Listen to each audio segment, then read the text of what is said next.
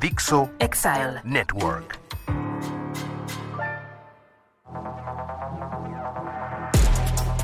¿Qué tal amigos? Bienvenidos a esto que es Crimen Digital, su podcast de ciberseguridad, delitos informáticos, todo lo que tiene que ver con el cibercrimen. Mi nombre es Andrés Velázquez, arroba cibercrimen, y pues saben que nos pueden mandar cualquier comunicación vía nuestras redes sociales, ya sea Twitter, también estamos en Facebook, también estamos directamente en todas las plataformas donde pueden llegar a descargar este episodio. Y pues sí, ya les traemos un nuevo episodio, pero también una nueva eh, sorpresa. Y es que he estado trabajando ya en el Discord de Crimen Digital para empezar a generar mucho más comunidad. Entonces, búsquenlo directamente en Discord como Crimen Digital. Ahí encontrarán, y digo, hay que aceptar las reglas, hay que hacer ciertos procesos, pero que nos permitirán intercambiar más ideas. Y traigo ahí unos, unos temas que quiero llegar a hacer más adelante, pero ya les platicaré en los siguientes episodios. Y el día de hoy tengo la oportunidad de platicar con alguien que nos conocimos también hace muchos años, que no nos frecuentamos tanto porque nos vemos normalmente en eventos. Y es bien interesante que luego son los eventos y que esperamos que cada vez regresen más a la normalidad para, para retomar estas pues amistades, estos contactos. Y que de alguna manera siempre ha habido de buena onda un tema de yo no creo, tú sí crees, yo, yo lo veo de una forma diferente. Y creo que eso le da mucho valor y que por eso también queremos llegar a generar toda esta comunidad. El día de hoy nos acompaña Juan Carlos Vázquez. JC, ¿cómo estás? Un gusto que estés en Crimen Digital. Hola Andrés, muchas gracias eh, por la invitación y, encantado de conversar sobre, sobre la temática que traes hoy a la mesa, absolutamente. Y pues sí, digo, siempre hemos estado hablando de, de, algunos temas, pero antes de, entrar a ellos, quisiera llegar a preguntarte eh, quién es Juan Carlos Vázquez, ¿no? ¿Qué está haciendo? Eh, ¿A qué se dedica? Y cómo lo compartimos con todos nuestros escuchas que, que, a lo mejor están empezando en este tema de ciberseguridad. ¿Cómo empezaste en ciberseguridad? ¿Cómo fue tu primer acercamiento? Seguro. Eh, déjame ir un poquito hacia atrás. Bueno, soy puede decir soy nativo, soy oriundo de San Luis Potosí, de la capital, eh, soy egresado del Instituto Tecnológico de San Luis Potosí, eh, Instituto Tecnológico Regional en aquel momento, hoy nada más Instituto Tecnológico, egresado de la carrera de Ingeniería en Sistemas Computacionales, generación 94-99, en el 99 precisamente empecé en el mundo laboral, eh, no en ciberseguridad, eso es importante, en el área más de administración de desktop, servidores, me empecé a involucrar en el mundo de Windows, eh, Windows 2000, en aquel tiempo. Todavía me tocó NT en la carrera, eh, te acordarás de aquellos tiempos, no se hablaba de seguridad, se hablaba de algunos temas particulares, pero así plenamente seguridad, el, contexto no era tan popular.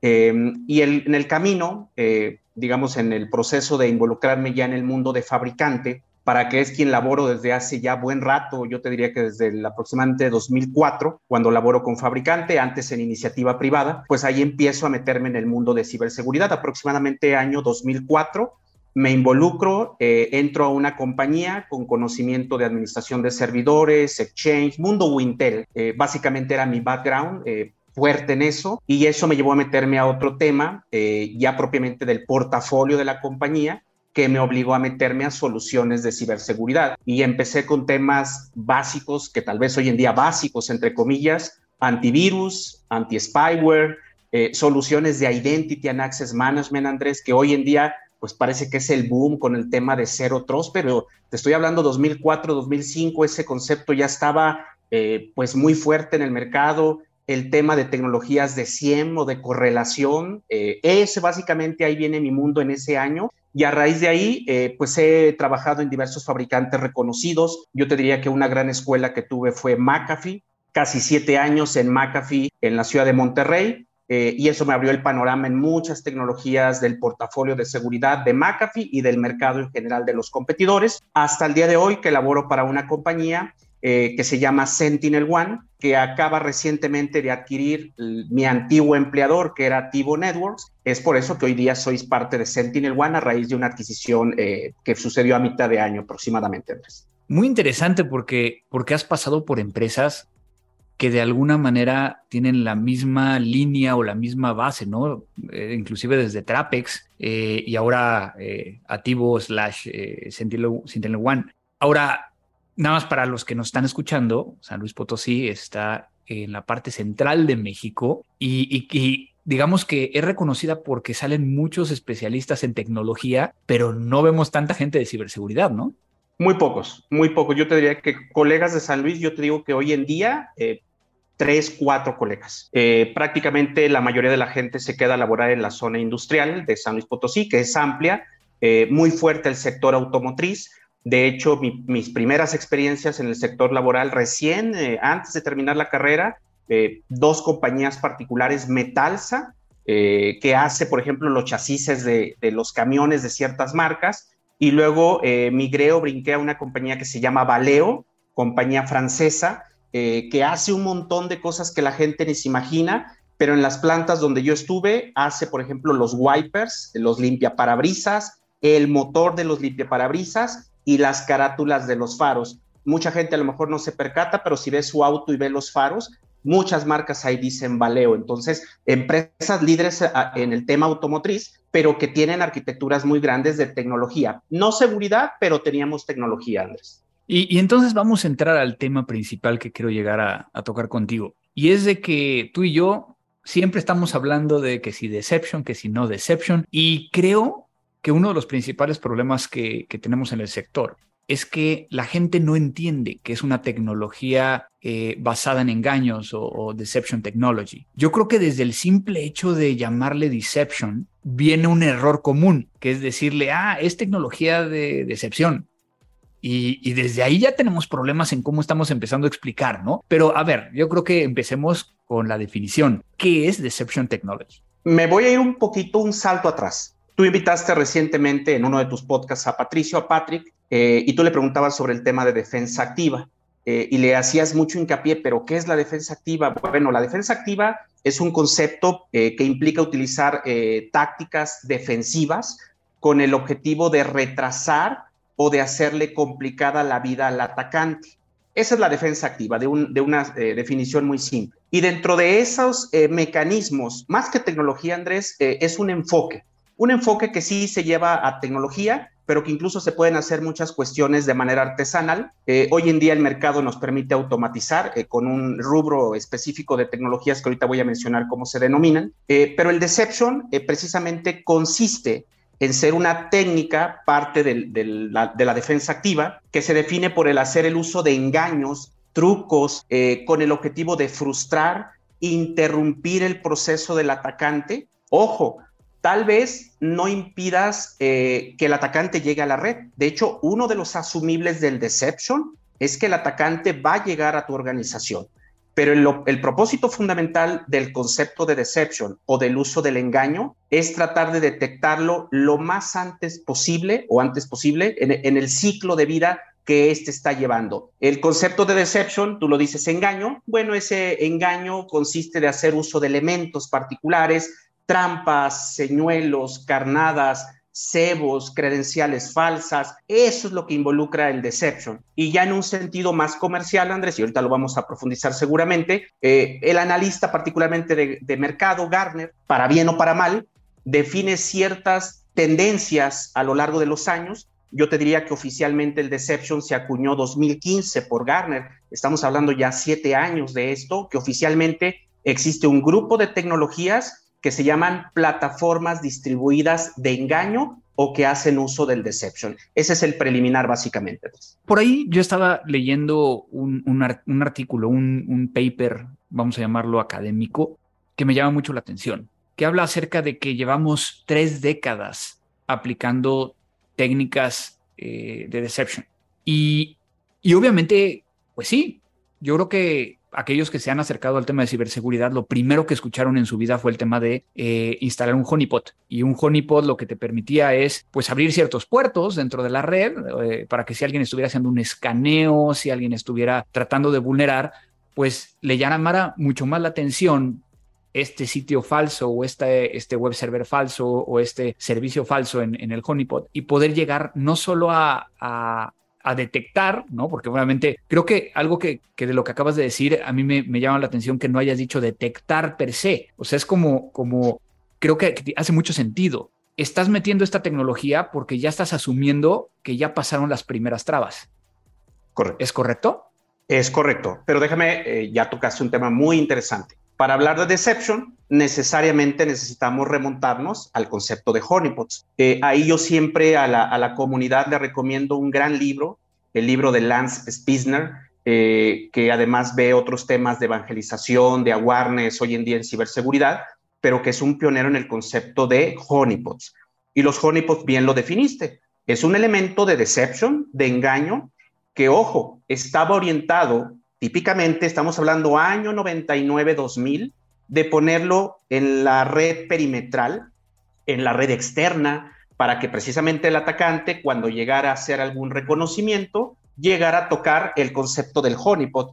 Eh, ese concepto de tocar está muy bien definido por Lance porque ese es el, el, concepto del deception o del honeypot. Tocar algo que es falso, que obviamente no debería de ser tocado, pero que el propósito es ponerlo ahí para que eso suceda y esa alerta que genera nos obtiene o nos permite obtener como resultado una detección. Esa detección al analista o al defensor, como le llamamos hoy en día, pues le debería de permitir lo que mencionaste, obtener inteligencia fundamentalmente para afinar controles, qué puertos está escaneando, qué mecanismos de reconocimiento, si está dejando caer malware. Ese es el concepto de, trampas viejo, honeypots. Eh, los fabricantes de deception hoy en día, eh, digamos, se molestan, yo no me molesto, se molestan porque dicen es que al deception ya no le digas honeypot, es inevitable, es un concepto inherente que de hecho hoy lo trasladamos y que yo creo que la clave fundamental del Deception, Andrés, la migración de honeypots a Deception es que el concepto de la red externa se llevó a la red interna.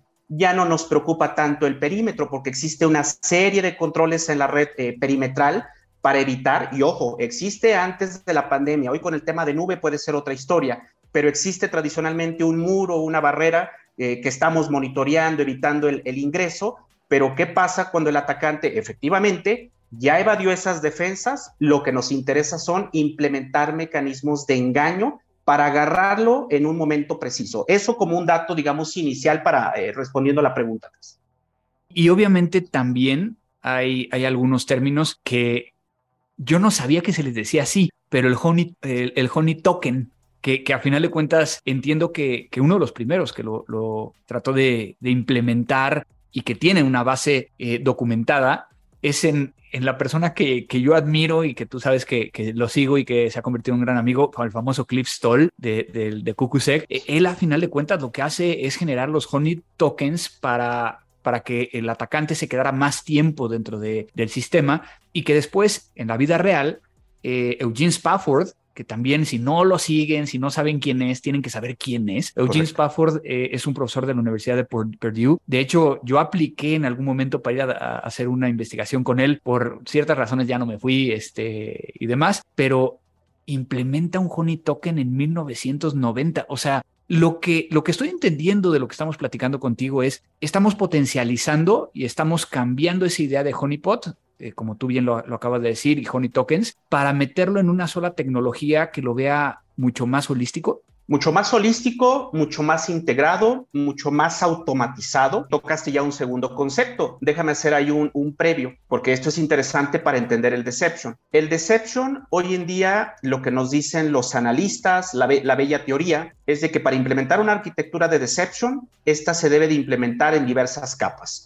En la red, en el punto final, a nivel de los datos y a nivel aplicativo. A nivel de la red es muy claro porque el concepto que tú mencionaste, honeypot, pues es el primer elemento. ¿Qué es un honeypot? Hoy en día trasladado a la terminología de deception, lo denominamos decoy, lo denominamos trampa, ya no le llamamos honeypot, pero el concepto es el mismo. Es poner algo en la red interna, en las diversas VLANs o los segmentos de la organización, segmentos de red, poner equipos que simulen ser un activo productivo, que tienen una dirección IP de la organización real, pero es un activo falso. Un sistema operativo Windows, un sistema operativo Linux, eh, algún tipo de dispositivo muy particular. Ese es el concepto fundamental del deception, es la base. Hay algo que ya está en la red. Podemos inundar la red de trampas, eh, Andrés, pero aquí yo siempre le digo a los clientes o a las organizaciones, Oye, tú puedes tener la red llena de decoys, de trampas o de honeypots, pero eso no te garantiza agarrar o detectar al atacante lo más temprano posible, porque no perdamos de vista que un atacante no va a caer en una trampa automáticamente, llega a través de un punto final activo de la organización. Y lo que necesitamos es implementar elementos de deception, mencionaste un segundo, que nos permita desviar al atacante a la trampa. Déjame aquí ya para poner en contexto algo interesante. Ese concepto de honey tokens, hoy en día, en la terminología de deception, se le conoce como lures, señuelos, carnadas. Un ejemplo de carnada. ¿Qué buscan los atacantes hoy en día cuando están en un equipo que ya tienen un pie de apoyo en la organización? Típicamente, credenciales. Los atacantes buscan credenciales. Es uno de los principales vectores de, entrada, lo reportan los atacantes, van a intentar consumirlas para escalar privilegios, moverse lateralmente. Necesitan hacer procesos de dumping de credenciales o extracción de credenciales o harvesting de credenciales, como le queramos mencionar. Entonces, si tenemos elementos falsos en los equipos productivos como credenciales, un atacante cuando haga un proceso de extracción ¿qué va a obtener? Credenciales reales y credenciales falsas.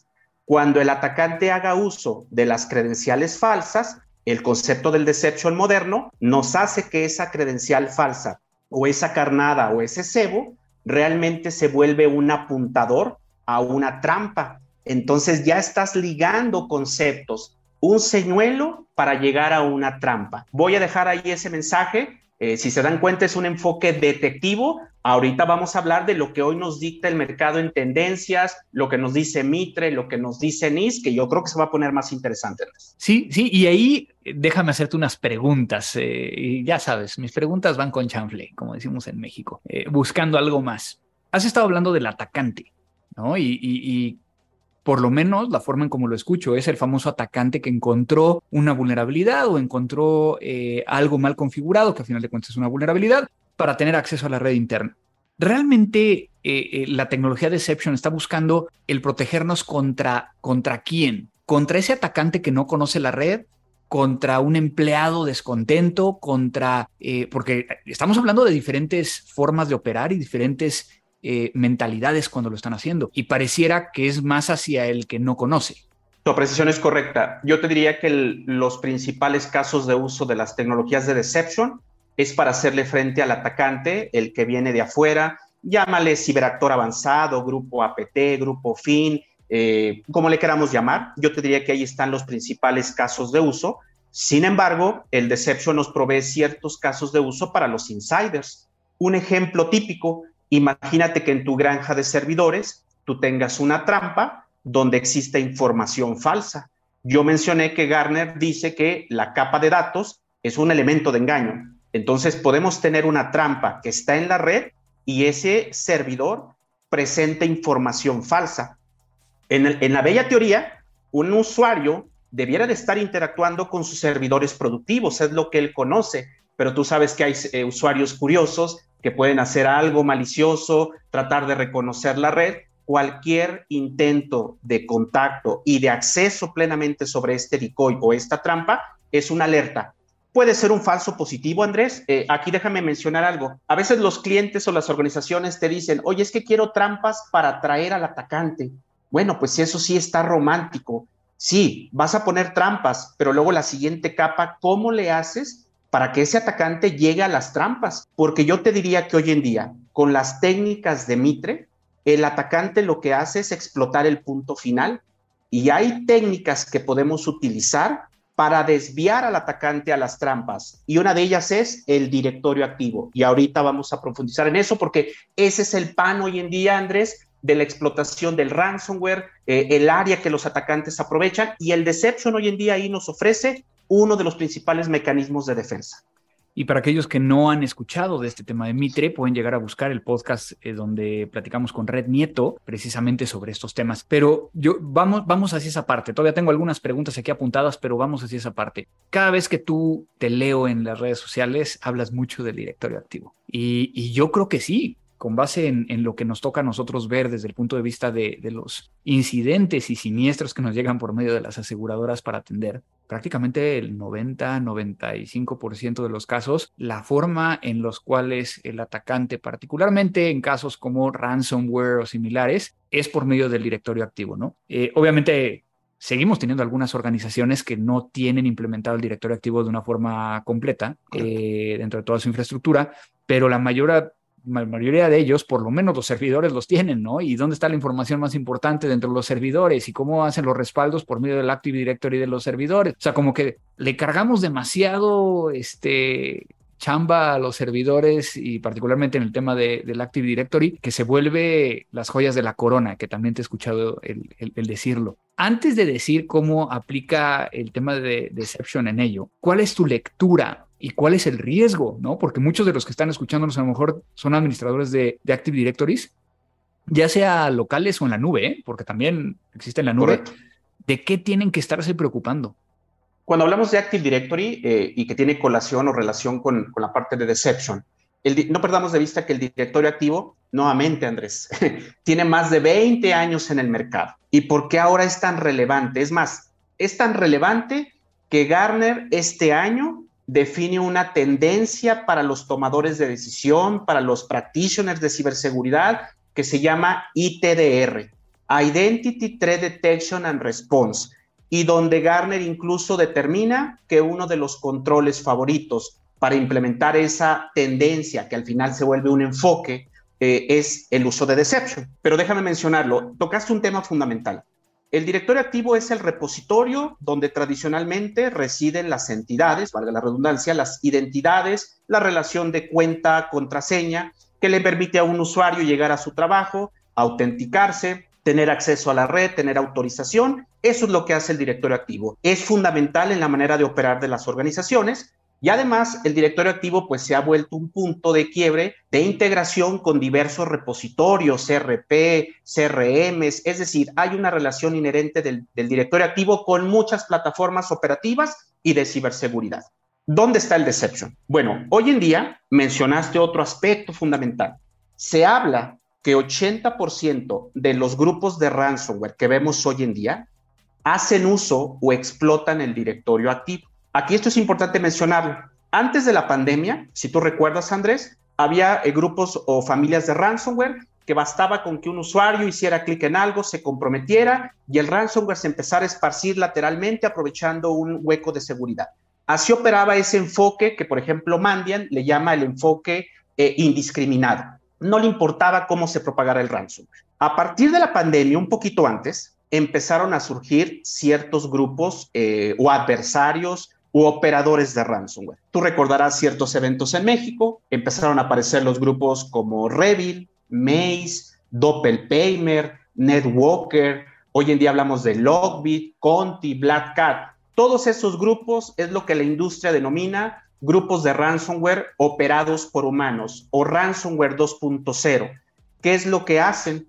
Utilizan la misma estructura, la misma secuencia que los grupos APTs, es decir, llevan una secuencia, una infiltración, eh, una escalación de privilegios, persistencia, movimiento lateral, descubrimiento, colección de información, hasta llegar a la fase de exfiltración a algunos grupos y la fase de impacto. El, famoso recorrido de lo que hace un grupo APT lo hace hoy en día eh, los operadores de ransomware. Una de esas fases, Andrés, eh, a nivel de Mitre, Discovery, eh, tú lo mencionaste, Red le encanta este tema. Una de las técnicas y de las tácticas favoritas de los atacantes hoy en día es el concepto de enumerar el directorio activo. ¿Qué quiere decir eso?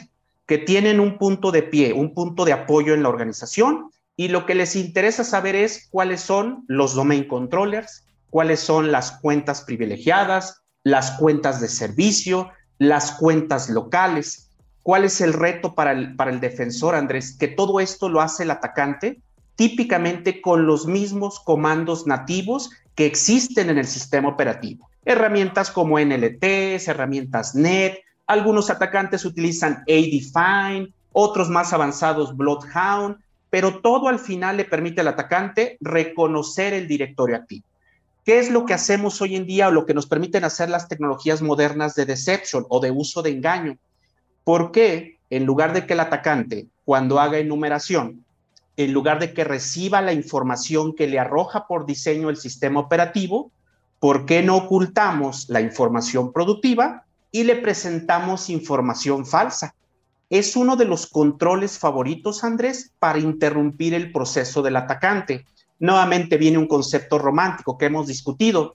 Un atacante no puede explotar lo que no puede ver. Y es correcto. Pero no perdamos de vista, el atacante está dentro. Lo que estamos haciendo es retrasar su flujo. Si no obtiene credenciales, si no obtiene recursos del directorio activo, el atacante o no va a poder escalar privilegios o no va a poder moverse lateralmente. Pero lo que nuevamente le digo a las organizaciones, de nada te sirve ver una alerta si no haces nada. El atacante está dentro, necesitas erradicar la amenaza. Eso es uno de los grandes valores, Andrés, de la parte de Deception. Y ahorita te voy a eh, dar otro anuncio relevante con estos dos conceptos que mencioné de ocultar y presentar información falsa, porque me parece que es muy importante para la audiencia. Y entonces, cuando estamos hablando de, todo esto, me, me, salta otra, otra pregunta, ¿no? O sea, obviamente, en el directorio activo, y, para que tengamos como una idea, ¿no? Las tecnologías de, de Deception se instalan en el Active Directory o se instalan en un equipo antes del Active Directory o lo instalas, este, ya sabes, ¿no? Modo espejo en un, en un este, switch para que puedas llegar a hacerlo. Porque también, o sea, estás, estás hablando y a veces se escucha así como medio mágico, ¿no? De está ahí, pero no está ahí. O sea, ¿qué hay ahí? E, esa pregunta me parece que es fundamental, Andrés. Son preguntas de diseño. Déjame, me parece relevante lo que mencionaste al final. Vamos a empezar por la base. Para implementar Deception, con el concepto de trampas. Es el primer concepto que tocamos. Vamos a decirle honeypots para que la, la, comunidad se familiarice. ¿Cómo le hacemos para implementar trampas en la red cuando yo te digo automatizadamente, eh, a gran escala, inundar la red de decoys? Bueno, eso suena muy bonito. Bueno, el concepto de deception utiliza un concepto técnico muy de redes, que es el concepto del puerto troncal. Cuando el puerto troncal se conecta a una tecnología de deception o a una consola de deception, la tecnología lo que le permite saber cuáles son los segmentos o las VLANs que estamos recibiendo en ese puerto troncal. Yo sé que es algo técnico, pero eso le permite al analista tener la visibilidad de la red y determinar dónde va a poner las trampas estratégicamente. 5, 10, 15, las que hagan sentido, Windows, Linux, etcétera, por segmento. Ese es el primer concepto, trampas. Ya tenemos las trampas, pero ya mencionamos directorio activo, pues eso no pasa en una trampa. La enumeración pasa en el usuario productivo. Entonces, ese elemento, Andrés, va directamente sobre los usuarios productivos. Tú mencionaste un concepto de eh, Honey Tokens. Bueno, la evolución del Honey Token, más que poner credenciales falsas, es precisamente aplicar dos grandes conceptos que hoy en día están en la industria, que están, digamos, fundamentados por un framework de Mitre que se llama Mitre Engage. Mitre Engage es la formalización de parte de Mitre hacia la industria para que pensemos en un concepto muy interesante, adversary engagement. Cómo hacerle frente al adversario de manera estratégica. Y ese concepto de Mitre Engage está compuesto de dos grandes premisas, deception y denial yo lo mencioné ahorita. Un atacante busca recursos. Entonces, lo primero que tengo que hacer, ocultarle, denial, impido que obtenga la información. ¿Qué le presento a cambio? Información falsa. Y ahora bien, aquí te, te aviento otro caso de uso. Ya hablamos de directorio activo, credenciales. Ya hablamos que con los honey tokens yo siembro credenciales falsas, pero al final no evito que el atacante obtenga la información que necesita. Va a obtener ambas con el concepto de Mitre Engage, lo que busca, te puedo presentar credenciales falsas opcionalmente, pero te evito que obtengas acceso a las bóvedas de las credenciales productivas, sistema operativo, navegadores, Andrés, que ahorita con el tema de eh, la brecha de Cisco, el tema de Uber, todo el tema de que un usuario almacene credenciales eh, dentro de su equipo, una mala práctica la parte de Mitre Engage nos permite evitar el acceso no autorizado a esas bóvedas y presentar opcionalmente información falsa. Denial, Andrés. Denial y deception. Es hoy en día la terminología de adversary engagement. Entonces estoy entendiendo algo que me, que me está abriendo a la mente ahorita. Y es el hecho de que hay una gran diferencia entre tecnología de deception a una estrategia de deception. La parte de Mitre Engage lo que busca es una estrategia de deception que puedes implementar o automatizar con cierta tecnología o puedes hacer ciertas cuestiones manuales. Tú mencionaste un tema importante. Oye, ¿puedo hacer algo en el Active Directory y meterle mano? Sí, sí puedes, muy artesanal. Los cursos de SANS, eh, que tú conoces perfectamente, eh, te, hay un curso específico de Deception y todo es artesanal, Andrés. No te hablan de tecnologías, Te hablan de conceptos y de hacer cuestiones de, imagínate este concepto, crear una cuenta en el directorio activo, eh, real, desactivada pero real. ¿Qué pasa si un atacante en una enumeración llega a tener acceso con esa cuenta falsa que está en el directorio activo? Ah, bueno, esa es una alerta.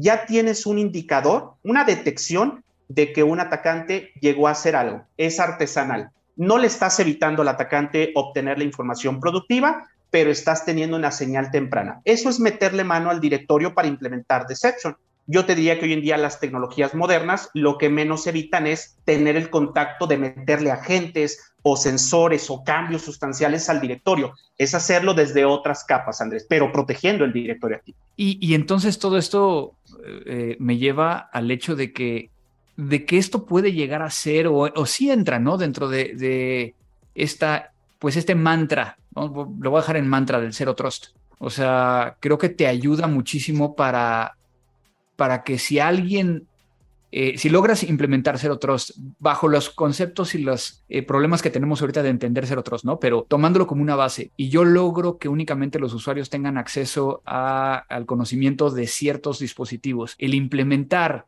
toda esta estrategia de deception con tecnología deception me permitiría identificar de una forma mucho más temprana cuando alguien esté tratando de buscar algo. Es correcto. Eh, ya tocaste otra historia, Andrés, y ahí te va a dar para otro podcast. Pero Zero Trust, ahorita con todo el ruido, donde todos los fabricantes te dicen que son Zero Trust, lo cual pues es un concepto mal entendido, es una estrategia, es un, plan a largo plazo, pero tocaste un aspecto fundamental. La parte de Deception es uno de los controles precisamente eh, que están orientados a fortalecer una arquitectura de Zero Trust. Vamos a regresar al directorio activo, Andrés. Normalmente se asume que cuando un usuario se autentica en la organización e incluso ya pasó por un doble factor de autenticación, Andrés, se asume que es un usuario legítimo, que puede hacer lo que quiera. Esa es la bella teoría. Así funciona en la vida real. Cuando implementamos técnicas de deception y denial en el punto final, perfecto. Ese usuario puede ir a leer su servidor de base de datos, puede ir a leer su servidor de archivos, pero no tendría por qué estar enumerando cuentas privilegiadas, no tendría por qué estar enumerando controladores de dominio, cuentas de servicio. Ya sabemos que esas son las técnicas que un atacante utiliza. Es por eso que esas técnicas, Andrés, que suceden en el punto final, desde la perspectiva de deception, son las grandes señales que hoy en día las organizaciones no ven para detectar temprano un ransomware. Si estoy viendo enumeración del directorio activo, tengo una señal, una clara señal de que algo anómalo está pasando. Y entonces aquí se vuelve más interesante. Las tecnologías de deception nos permiten armar playbooks con las tecnologías DDR. Imagínate que en la madrugada en la, consola se reporte una enumeración de controladores de dominio lo que hace típicamente un atacante con un comando completamente documentado por todos los fabricantes, NLTs diagonal de CELIS.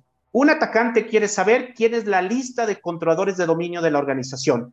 Esa señal se obtiene en el deception. En ese momento le podemos decir al EDR, no esperes más, aísla la fuente del ataque, porque eso no es un comportamiento legítimo del usuario. Cero Trust, Andrés, monitoreo continuo, aplicaciones no autorizadas que debieran de hacer los usuarios. Ese es un claro ejemplo de cómo fortalecer Zero Trust, Andrés. Y de aquí nos podemos llegar a ir al tema de que esto alimente un equipo de respuesta a incidentes y que te levante las alertas, que, que permita monitorear eh, cosas adicionales. Pero siempre, siempre estamos viendo que esta tecnología de, de, de Deception se hace hacia un sistema ficticio. Digo, ya nos dijiste para el tema particularmente de de los honey token, ¿no? O la parte de, las credenciales, eh, ahí lo haces en, productivo, ¿no? Pero también podrías llegar a, directamente hacer un espejo de un sistema productivo para que te dé las alertas. Tocaste otro aspecto fundamental. Para hablar de ese concepto, tenemos que remontarnos a la teoría de honeypots de Lance, de Lance Spisner, su libro de teoría de honeypots, donde dice que básicamente hay, hay tres, voy a clasificarlo solamente en dos, los honeypots se califican en dos grandes vertientes, baja y mediana interacción y alta interacción. Baja y mediana interacción es una emulación de algo, es decir, un activo falso que dice parecerse a un equipo Windows. Típicamente una emulación, Andrés, lo único que hace es exponer puertos. Si tiene un puerto abierto 445, ¿qué pensarías tú? Ah, bueno, ese equipo tal vez es un file server. Si e, ese equipo responde a un puerto 22, eh, ah, bueno, a lo mejor es un servidor eh, Linux, pero ojo, no es nada real, es una emulación. Y por otro lado, la alta interacción es el concepto de honeypot de poner sistemas operativos reales. En la teoría de honeypot te dice, los honeypots de alta interacción, pues es complicado porque hay que hacer un sistema operativo, levantarlo, ponerle aplicativos. Una de las grandes ventajas del Deception es que tú implementas alta interacción en segundos. Entonces, aquí viene el punto importante. Las tecnologías de hoy en día, Andrés, te permiten clonar, te permiten hacer tan realista una trampa o un, un decoy, un honeypot, si así le queremos decir, no hay problema, como un sistema productivo. Uno de los grandes casos de uso de Garner, Andrés, para hacer efectivo el engaño hacia el atacante son dos aspectos importantes, la autenticidad y la credibilidad. Y eso solamente te lo da el concepto de trampas de alta interacción, es decir, sistemas operativos reales, Windows, Linux, dispositivos de red, impresoras, etcétera. Puedes tú clonar los activos y volverlos literalmente un campo minado Aquí ya entra ese concepto, ya no es tan romántico, tiene sentido. El campo minado está compuesto por activos falsos, pero que son sistemas operativos reales, y por señuelos o pequeñas minas en los puntos finales, Andrés, en los equipos productivos. ¿Y qué me puedes decir de falsos positivos? Ah, y, de, ah. y, de, también un tema súper interesante, la cascada de alertas. O sea, creo que son dos temas que, que, que hemos vivido, yo, yo me acuerdo desde que empezaba, ¿no? Con los IDS, el problema es la gran cantidad de alertas que, que llega un momento donde ya ni siquiera le haces caso. Entonces, ¿cómo, cómo aprovechar? Y entonces estos dos términos me gustaría el, explorarlos contigo. Absolutamente. Esos dos aspectos son eh, características inherentes del deception. Eh, falsos positivos, por supuesto, existen, pero no en las cantidades que conocemos. ¿Por qué? Porque aquí, ojo importante para la audiencia, el tener una arquitectura de deception es una arquitectura que se monta para que no la conozca el usuario. El usuario no le vas a decir, oye, voy a poner una trampa con tal IP en la vila donde están los servidores de base de datos. No, es un activo que está ahí, que tú como implementador pones ahí esperando que nadie la toque, pero que cuando eso suceda es una alerta de interés, es una alerta de alta fidelidad, como le denominan los fabricantes. Es una alerta que el analista no debe de dejar pasar. Y el otro dato importante, los falsos positivos, absolutamente existen. Imagínate que tú tienes trampas hoy en día, ya pusiste 10 trampas en tu organización. ¿Qué falsos positivos vas a recibir típicamente? Escaneos o analizadores de vulnerabilidades, porque sabes que eso opera así, va a tener que tocar los segmentos, va a tocar las IPs, malas configuraciones de los usuarios, algún aplicativo que esté censando o escaneando toda la red, va a tocar una trampa. Obviamente, en el contexto de, de Deception, Andrés, aquí es importante, la mentalidad cambia estamos muy acostumbrados en las tecnologías que mencionas a entender que el atacante eh, viene de afuera. Sí, por supuesto, puede venir de afuera con una IP externa, pero en el contexto de Deception, un evento tradicional de Deception es una IP fuente que es de la organización que está teniendo contacto con una IP fuente de la organización, pero que es en un activo falso. Ojo, la IP productiva se pudo haber infectado por un eh, vector externo, por supuesto, pero en los eventos tú estás viendo comunicaciones intravilans de IPs internas. Ese es el concepto de Deception, Andrés, reducir falsos positivos y alertas de alta fidelidad en menor cantidad, extremadamente en menor cantidad, Andrés. ¿Para qué no nos sirve el Deception? Tiene que haber algo. ¿Para qué no nos sirve el Deception? Eh, bueno, eh, hay casos de uso que incluso, déjame antes de decir los que no sirven. Eh, hoy en día el Deception incluso te permite hacer análisis de malware, como tú lo conocías en los honeypot, pero ahora en la red interna. Si hay un malware que se está ya moviendo lateralmente y cae en esa trampa, lo que hacen las tecnologías modernas de deception es analizar el malware. Entonces ya no tienes que esperar a mandarle un sandbox externo, un sandbox perimetral o subirlo a virus total. Internamente tienes ese análisis. ¿Para qué no te sirve deception? El deception no te permite, por ejemplo, perfilar usuarios. Eh, no es una herramienta eh, de comportamiento, absolutamente, esa es una de las típicas eh, comparaciones, confusiones, no es una herramienta que juegue en el mercado de tipo soluciones NDR, NTA, que tú mencionabas, que operan típicamente con puertos espejo, donde el analista ve miles de alertas y si el tiempo le permite va a ver o enfocarse en las altas o muy altas, después las altas, medias, bajas informativas. Así no opera el deception, no perfila el usuario. El deception no está analizando tráfico, Andrés. La trampa no está analizando nada. Es un elemento estático que está esperando la interacción del usuario. Estamos muy acostumbrados a poner algo, ah, y soy feliz porque mira, ya estoy viendo cantidad de tráfico y estoy viendo peticiones entre usuarios. El deception opera así y esos casos de uso no son parte del deception, Andrés. Es como tú lo dijiste y como lo dice Mitre, las tecnologías de deception no son para ponerse y olvidarse, son parte de una estrategia que requiere mantenimiento, Andrés. Y si se hace, funcionan perfectamente para los casos de uso de alto impacto que hoy los atacantes explotan. Yo no veo, yo no veo la compra de tecnologías de deception como lo primero que necesitas en temas de ciberseguridad. Obviamente hay otras cosas perimetrales y demás, pero a lo mejor muchos ya se están preguntando, oye, yo lo necesito, pero ¿qué tengo que tener antes Para poder llegar a implementarlo y que me vaya a servir. Tanto un tema de tecnología como un tema estratégico. ¿Qué, qué les dirías a las personas que nos están escuchando al respecto? En 2018, Andrés Garner dijo que el deception no era un nice to have, que tendría que ser ya parte de una estrategia eh, fundamental de una arquitectura de organización. Tú lo mencionas correctamente. Para que se implemente deception, asumimos que existen controles básicos tradicionales, eh, firewalls, IPS, soluciones de punto final, EDR, segmentación de la red. Absolutamente esos son controles que deben de existir porque incluso las tecnologías de deception buscamos integrarlas con los controles perimetrales para aprovechar contención, respuesta. Eh, una, una compañía, perdón, o una organización que no tiene segmentación, que no tiene puerto troncal, que no conoce el concepto de VLANs, que no tiene directorio activo, yo te diría que poner tecnologías de deception no va a aprovechar absolutamente más que tal vez el tema de poner una trampa y esperar que algo suceda, pero nada más, no hay un valor absoluto en ese caso, Andrés. Sí hay, es una capa, por supuesto, que no es de la base, pero sí es fundamental en una arquitectura. Hoy que tú mencionaste ser otros, yo te diría que es un vector fundamental o un elemento fundamental para detectar a los atacantes. Pues eh, qué, interesante conversación. Obviamente el tiempo siempre nos limita cuando estamos hablando de esto, pero no quiero dejarte ir sin un par de cosas adicionales. Uno tiene que ver que eh, hace algunos años Digo, dos años de cuando estamos grabando este podcast en 2020, me regalaste un día en el evento de RCA un lobo vestido de oveja. Un lobo que, que se llevó eh, pues todo un, un premio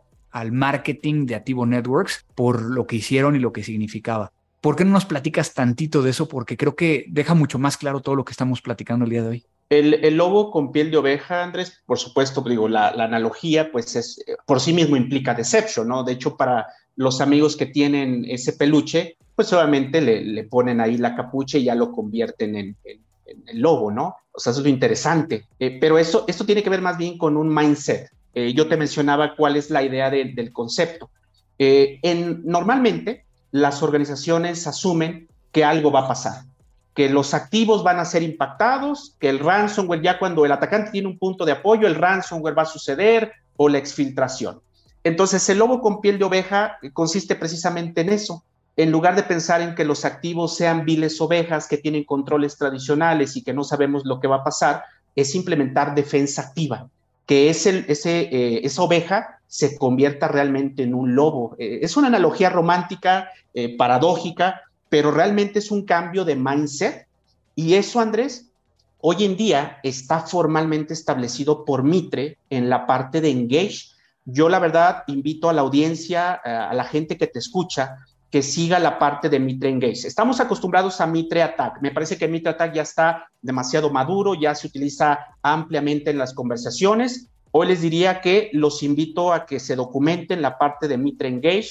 Es un tema más estratégico de abordar casos de uso, incluso mapearlos con Mitre, con el Attack. Eso está plenamente documentado. Incluso si me permites, Andrés, eh, yo te diría que a la audiencia, para quien esté interesado en conocer un poquito más de Deception, pues está Garner, la literatura absolutamente, NIST, eh, otra entidad eh, seria en el tema, tiene por ahí dos estándares, digo, siempre traigo los números porque luego se me olvidan, yo te diría que el 800-53 eh, involucra Deception, 860 versión 2 menciona que hay que implementar defensa activa Deception y el 800-172. Y por si eso no falta, o si faltara algo más, Andrés, recientemente, y digo recientemente el año pasado, además incorporó un nuevo framework por Mitre, eh, eh, digamos, financiado o esponsoreado por la NSA, que se llama Mitre Defend. Entonces, por si todavía la gente tuviera que aprenderse otro concepto, les invito a leer sobre Mitre Defend, que además incorpora Deception y hacerle frente al adversario de manera estratégica. Es todo un tema, Andrés, que yo creo que eh, hoy en día los fabricantes, de alguna otra manera, Andrés, más allá de los fabricantes que hacemos tecnología pura de deception, hay fabricantes que empiezan a incorporar ciertos elementos de engaño para poder hacer detección mucho más eficiente, Andrés. Esa es una recomendación hacia, hacia tu audiencia, ¿no? Pues mi querido Juan Carlos, qué buenos tips eh, nos diste. También nos, nos vas a hacer leer un chorro. Este, creo que tenemos que actualizarnos en estos temas, particularmente los que estamos en el día a día hablando de estos temas. Y si hubiera alguien que quisiera contactarte, ¿cómo lo pueden llegar a hacer? Bueno, eh, Estoy en redes sociales, Twitter, Andrés, arroba JC, así me dice todo el mundo, ¿no? JC-Vázquez. Juan Carlos Vázquez mi nombre, y de manera oficial en mi cuenta corporativa, eh, juancarlos.vázquez arroba sentinelone.com. Hoy en día como Activo Networks, fabricante en la parte de Deception, eh, fuimos adquiridos por un fabricante líder en la parte de punto final, EDR, XDR. Eh, ahí ese es el mensaje que, que, yo les dejo. Y finalmente, Andrés, si me permites, eh, la gente interesada en Deception, eh, que a veces piensa, y que incluso tú lo mencionaste alguna vez, que puede ser mucho tema de marketing. Yo, yo te diría, Andrés, hoy en día el tema de deception está tan serio que Mitre, nuevamente Mitre, lo hemos mencionado cuatro veces, Attack, Engage, Defend. Además, te diría que por si faltara algo más, Mitre Ingenuity, que es la entidad que hace pruebas de tecnologías de XDR, EDR, para hacer la simulación de adversarios y ver su cobertura, recientemente liberó su primera ronda de evaluación técnica de tecnologías de deception, donde Mitre lo que hizo fue simular al adversario APT29 y ver cómo las tecnologías de deception. Es información pública, Andrés, información disponible en el sitio de Mitre, la pueden consultar y ahí pueden ver los casos de uso donde el deception se puede aprovechar, Andrés, de manera práctica. Pues mi querido Juan Carlos, muchas gracias por, por tu tiempo, gracias por todo lo que nos estás compartiendo y sé que algunos de los que nos están escuchando te van a estar buscando. Muchísimas gracias por estar en Crimen Digital. Te agradezco la invitación, muy, muy agradecido. Un abrazo, Andrés, saludo a la, a la audiencia.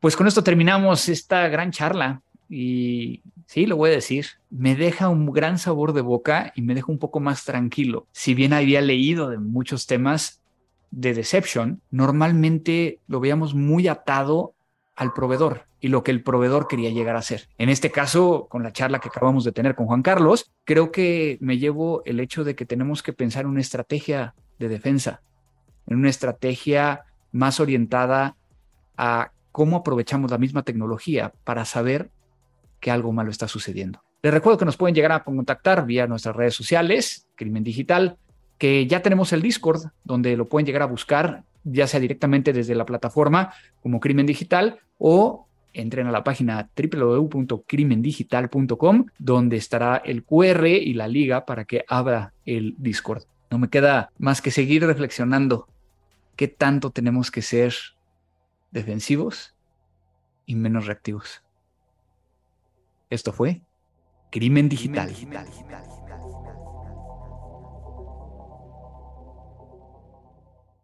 Dixo Exile Network.